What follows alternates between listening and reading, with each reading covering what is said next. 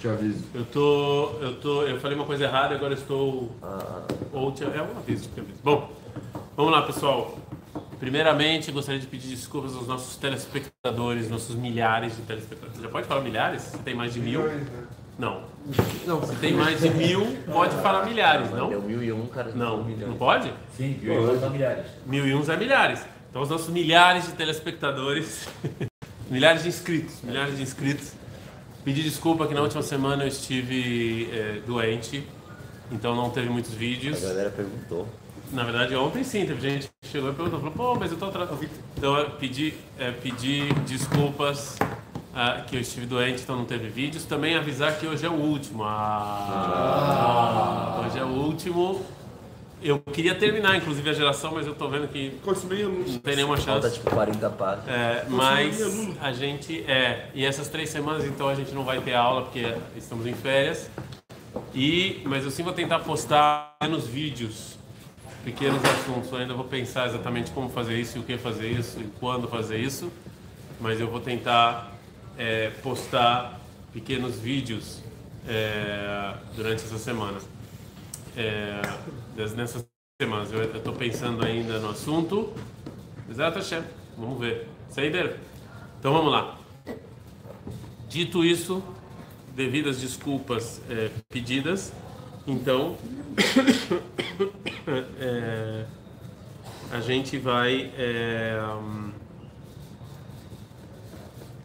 a gente vai seguir e não vamos terminar e aí quando co- recomeçar as aulas na Shiva a gente reflete sobre o que fazer é, no- em que livro, certo?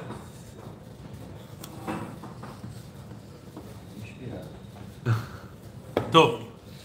É, vamos lá. A, a gente vai começar então mais uma piscar e nessa piscar basicamente o que o Rav vai falar é que é, o, o, o- da onde ele da onde ele sente tudo isso. A, gente falou só para lembrar que faz uma semana que a gente estudou como você só podia ser uma pessoa realmente viva aqui em Israel. A gente falou sobre isso que não existe, você não tem como colocar todas as suas forças é, em prática, a não ser no lugar em que o povo judeu está. E a gente falou só do lado externo. A gente não falou do lado místico. A gente falou do lado visível. Que só aqui em Israel você pode usar todas as suas forças sem entrar em conflito. Aqui você pode fazer o que você quiser e não entrar em conflito com o seu lado espiritual. Você pode fazer exército, você pode fazer faculdade, você pode fazer exercício, você pode fazer o que você quiser ser esportista e mesmo assim é, fazer isso com o seu lado espiritual ligado. Não existe nenhum outro lugar que isso é possível. Aliás, não existe nenhuma outra religião que é possível, porque a única religião nacionalista é o judaísmo. Não existe nenhuma outra religião nacionalista. O que, que se disse de religião? Hã? Islã. Não. Você pode ser islã brasileiro? Pode ser isso daí. Você pode. Palestino. Você pode. Palestino? Bom. Você pode ser islã e morar no Brasil? É a religião islâmica? Porque o Islã é uma religião não nacional, ou seja, você não é obrigado, não existe um lugar que está escrito no Alcorão que você tem que morar. Você pode morar onde você quiser. Está escrito que você tem que visitar Meca, né? Etc. Mas não que você tem que morar lá. Ok? Certo? Você pode ser cristão e morar em qualquer lugar do mundo. A única religião que na verdade não é religião, é um erro, mas tudo bem, eu não vou entrar nisso agora. A única, única coisa que é chamada de religião em que você tem um país é o judaísmo. Não existe outro. Hã? Não, não é. Não é nem culto nem religião. Judaísmo não é nem culto nem religião. Judaísmo é povo. A gente já falou que a primeira vez no Tanakh que o judaísmo... é Como é que se chama a religião em hebraico? né? Ulpad. Hã? Dat. Qual é a única vez no Tanakh que está escrito Dat? Que o judaísmo é chamado de Dat. Não. Shendat Lama não é nesse contexto de religião. Você olha lá no Passuco, não é? Esse não é o contexto. Eshdat Lama. Exato. Relação de religião lá. Está relacionado ao fogo, não ao povo. Quando o povo judeu chama de religião. Aliás, quem é a primeira pessoa no Tanar? Então, antes disso, no Tanar, quando é que eles são chamados de religião? Só tem uma vez no Tanar. Vocês têm que saber. Por quê? Porque é um livro que vocês leem. E se eu falar que vocês leem todo ano, aí vocês já tem que saber qual que é. Todo ano vocês vão. Megillat Esther. יפה מאוד. מגילת אסתר, המן, fala ישנו עם אחד שדתיהם שונות מכל, נכון? Aman, e se lembrando que Megilat Esther nós estamos no exílio, certo? Estamos no exílio. Provavelmente for- fora de Israel. Exatamente, fora de Não, não é que não era nada. Dentro de Israel, o que, que a gente era? Dentro de Israel, o que a gente era? Povo. Não existe no romano, quando, quando, quando Deus quer se referir aos judeus, como é que ele fala? Am Israel, não existe data Israel. Quem é o primeiro, aliás, que se refere a gente como povo? No, no, no, no, em todo o Tanakh, o primeiro que se refere a gente como povo. Surprise! Primeira pessoa no Tanakh que fala povo judeu. Hashem ou Paró? Paró.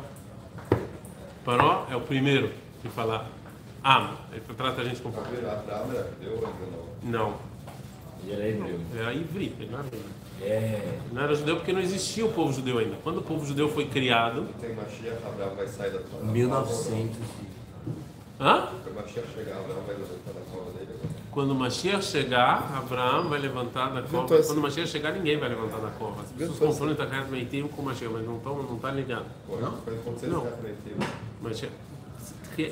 Takat Meitim não está ligado com o Mashiach. As pessoas ligam, mas não é. Não necessariamente. Hã? quando acontecer mais na família, não deixa nem, ele não é ideia. Vai levantar ou não vai levantar, ele não é ideia. Eu acho que Hum? Você acha que não vai? Eu não sei. Eu não sei, sinceramente, não sei. Não tem livro de Alahá disso. De qualquer maneira, é... Beceda? Então, seguimos. Fala, fala Rav o seguinte: Knesset Israel itnara letchia beyachas learatzon shel ador hatzair. Ou seja, como eu sei que o povo judeu, então, ele, quando, é, quando o profeta, eu acho que é Ezequiel, eu não sei porque que eu estou com Irmial na cabeça, mas acho que é Ezequiel. Quando o profeta vai é, vai falar o, o- qual é a machado? Como se fala machado? Fábula, quer dizer. Quando não é fábula, porque Conto, fábula parece tipo Branca de Neve. Conta. Tipo um conto. Quando, quando o profeta vai, com- vai falar o que, que parece o povo judeu no exílio, o que, que é o povo judeu no exílio? Ele metáfora? escolhe uma metáfora. Ele escolhe uma metáfora. Qual a metáfora que ele escolhe para falar do povo judeu no exílio? Que a gente, que a gente lê Razona, Atzamota e Eveshot. Ossos secos. Ou seja, em outras palavras, o povo judeu no exílio está morto. O povo morto. Será? Inclusive Deus pergunta para ele: Você acha que esses ossos vão voltar a viver? E aí, e aí todo, toda profecia é que Deus revive. Que essa profecia é falando: Vamos voltar para Israel em algum momento. Então Rav Kuk fala: como, é, é que eu sinto que o povo judeu está revivendo, ressuscitando? Você falou ressuscitando. Como eu sinto que o povo judeu está ressuscitando? Que ele não é mais um bando de osso seco, quase natimorto. É quando eu sinto isso aqui é relativo à vontade da nova geração. Quando eu sinto que a nova geração tem certas vontades é, que não tinham antes, então esse é um sinal da redenção. Vocês estão entendendo? O Rav Kuk aqui ele quebra um paradigma. A gente não voltou para Israel porque chegou a hora da redenção. Né? Ou seja, não é que chegou a hora da redenção, então a gente voltou para Israel e isso fez a geração especial. Não. A geração é especial, então esse é um sinal que a gente pode voltar para Israel. É o contrário. O sinal da redenção não é a volta para Israel. O sinal da redenção é a geração que o povo judeu tem que está disposta a fazer isso, que quer fazer isso, que quer mudar, que quer construir Israel. Esse é o sinal. Certo? A gente já falou de várias tentativas que não funcionaram. Então, se, é, se essa gera- ah, mas eles não cumprem Torá, não cumprem mitzvot, não importa. Eles querem construir um povo. Essa geração é a geração especial, é a geração da redenção. É isso que eles querem. A kohot nitoreru beteorá niflaá umatmat. Ou seja, a ele- ele- eles acordaram. A gente está falando de 1906. O em 1906. Ninguém sabia, ninguém sabia se ia dar certo ou não. Quem em 1906 ia apostar que ia terminar na Yeshivat Kotel? aqueles processos todos? Quem, quem tava vou botar dinheiro aqui?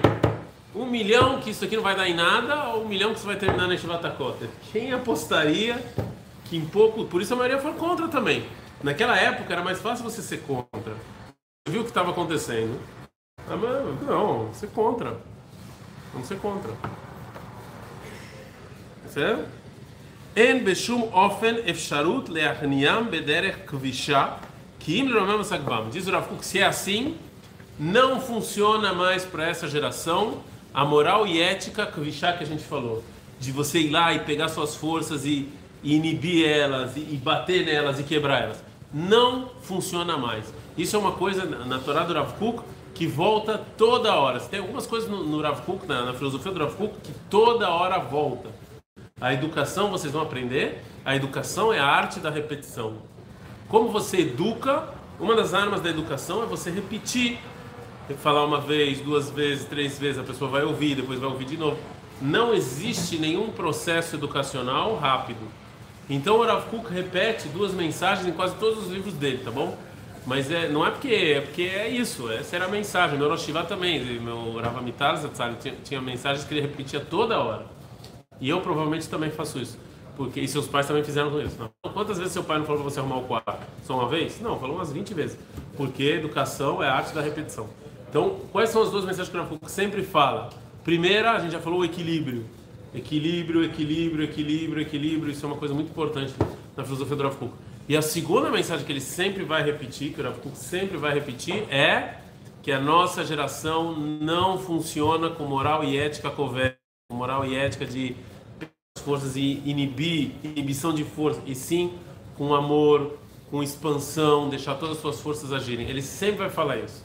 É, é isso, é isso que funciona hoje em dia na nossa geração. Como é que ele sabe? Porque, de novo, ele sim, não é profecia, tem que tomar cuidado. Porque ele sentiu que a geração especial está voltando para Israel. Né?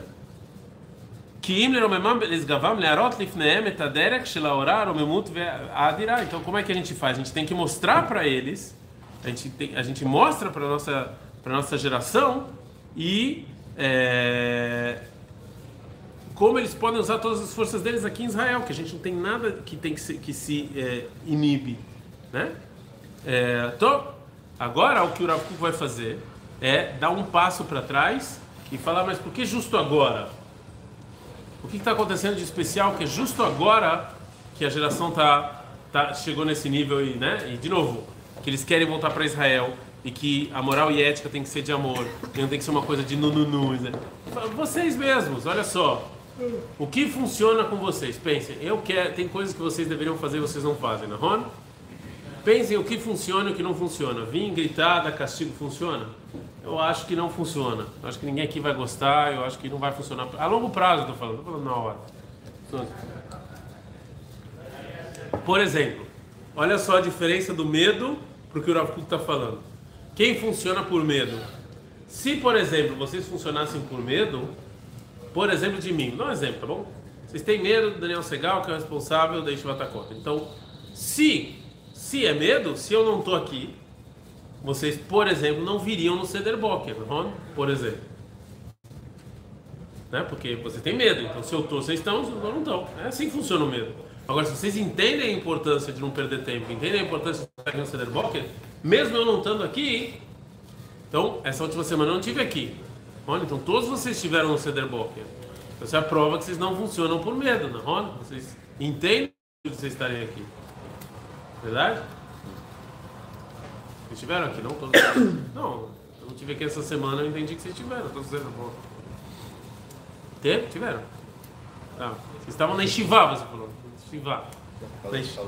Na Yeshiva estava, na casa do Ah, por causa do Ravelhão. é. Então, vamos lá. Yad Hashem netuya lano bazé. Ou seja, nesse momento específico para Rav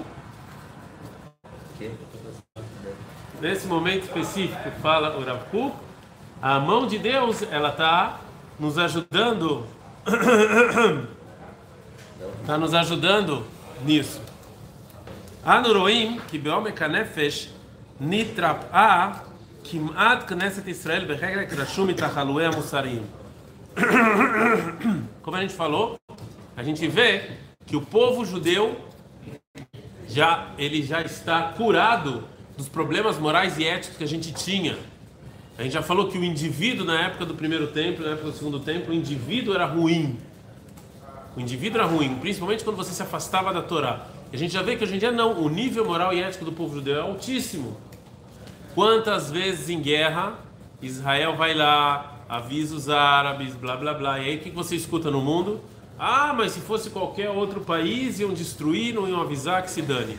Qual é a minha resposta para essas pessoas? Nós não somos qualquer outro país. Isso que o Brasil, os Estados Unidos ou a França iriam agir de maneira violenta e mais forte do que a gente, não é prova de nada. Porque eu não quero me comparar a eles. Eu não me comparo à moral americana e não me comparo à moral francesa. Eu me comparo à moral judaica. Se a moral judaica fala que eu tenho que fazer de tudo para evitar a morte de inocentes, é isso que eu vou fazer. E você vê que com esse, esse pensamento todos os judeus concordam. Né? Você não vê por aí o povo, pessoas do povo judeu falando, não, vamos roubar, vamos matar, vamos. Não vê. Né? Você não vê. Né? É... Ali, depois eu quero, eu quero falar depois uma coisa, eu não quero falar que eu não quero. Ao vivo me lembra que eu quero falar um negócio, não quero ofender ninguém. É, então eu não vou falar isso no vídeo, mas depois eu, ontem eu ouvi umas coisas ontem impressionantes que eu quero falar sobre, sobre esse assunto. Então a gente vê, eu vou falar sobre depois. Você está rindo? Porque esse aqui não é problema. Asher Avonot Rishonim. Kur Barzel Metzaref Umetaer Ayala Galut. Diz o Rav Kuk, o exílio ele foi, ele foi uma maldição, ele não foi uma maldição, ele foi uma consequência, ele foi algo educacional. O exílio serviu para o povo judeu ser um povo extremamente moral e ético. Só um povo que sofreu injustiças por muitos anos entende a importância da justiça. Só um povo que foi escravo entende a importância da liberdade. Só um povo que quando andava na rua era cuspido e chamado de, de um monte de nomes feios entende que não é para fazer esse tipo de coisa. A gente entende porque a gente passou por isso. O exílio então nos, nos deu o que o exílio nos deu, o que não deu para nenhum outro povo. Nos deu um nível moral e ético enorme. O exílio teve uma, um propósito, certo? Quem acha que ainda, que ainda não está nesse nível moral pode ficar no exílio. Não, estou brincando. Assim, mas, mas é claro isso. Por isso que é um absurdo você ver um judeu preconceituoso. É um absurdo. Como pode ser que tenha um judeu racista e preconceituoso? É você, se tem um povo que sofreu mais racismo do mundo inteiro, fomos nós. Então, como é que a gente vai fazer isso com outra pessoa? É, é, é, é quase inimaginável. É quase inimaginável. Não estou falando que não, de novo, entenda, não estou falando que não existe. Não estou falando que, que, que nenhum judeu é racista. Não estou falando isso, óbvio que tem, porque a unanimidade é burra. Mas aqui em Israel, você sente aqui em Israel que, que os israelenses são racistas e preconceituosos? Eu não sinto isso. Sente pessoas é, nem com árabes, nem por mais que aí no mundo falam, pode falar o que quiser no mundo, você anda aqui na rua, você é árabe fazendo de tudo. Ninguém é. Né? Você vê pessoas negras aqui em Israel fazendo de tudo também. Ninguém é. Ninguém é, não é? Sim ou não? Você não vê alguém aqui. É, você vê negros. É, tem, tem, tem um problema, não vamos também falar que está tudo perfeito. Óbvio que tem o que leite da pera, principalmente com a aliá da. Hã? Tem, teve uma aliá, esqueci o nome do país. Etiópia. É, da, da Etiópia, mas tem mais um, não é só Etiópia. Mas tem, óbvio que teve problemas com a aliá da Etiópia, ainda tem muita coisa que precisa ser, precisa ser é, preparado e etc. Mas ainda assim você sente que em comparação a outros países, que nem Estados Unidos, o que aconteceu na Inglaterra, um absurdo, um absurdo que por causa que, que um negro errou um pênalti que fizeram, olha, vou te falar. Você vê como o continente europeu é, é, é racista e preconceituoso né, como está na raiz do continente europeu. Não é? Você vê, é, isso aqui está tá enraizado. Na, na, né? O cara rompendo um monte de ofensas racistas, são coisas, são absurdos, que eu não imagino isso aqui em Israel, entendeu? Até porque aqui em Israel nunca vai ganhar nada do futebol. Então, não, não vai chegar a final de lugar, mas ainda assim, não é? Você tem que imaginar. É, você, eu acho que Israel, eu não sei se tem isso no país do mundo. Até, não é só no ambiente racista de você aceitar as pessoas. Teve uma, uma coisa essa semana em Israel, histórica, se- a gente tem uma, uma, uma parlamentar que ela é surda muda. Vocês sabem, vocês viram isso? Inclusive ela discursou essa semana no, no Knesset. Foi a primeira vez na história que isso aconteceu.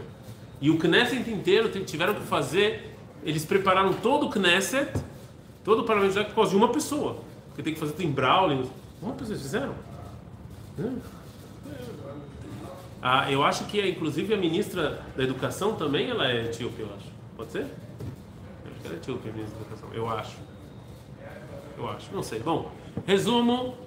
É, Sassa Biton. Escreve aí. Eu acho que é ela. Shinalef, Shinalef, Biton. Eu acho que esse é o nome. Chané. Mas vocês estão vendo que aqui, eu pelo menos sinto isso, que é muito menos é, sentido racismo, preconceituoso. Eu não sinto. É, é, óbvio que tem muito que melhorar e tem várias falas. Eu não estou falando que o mundo é perfeito.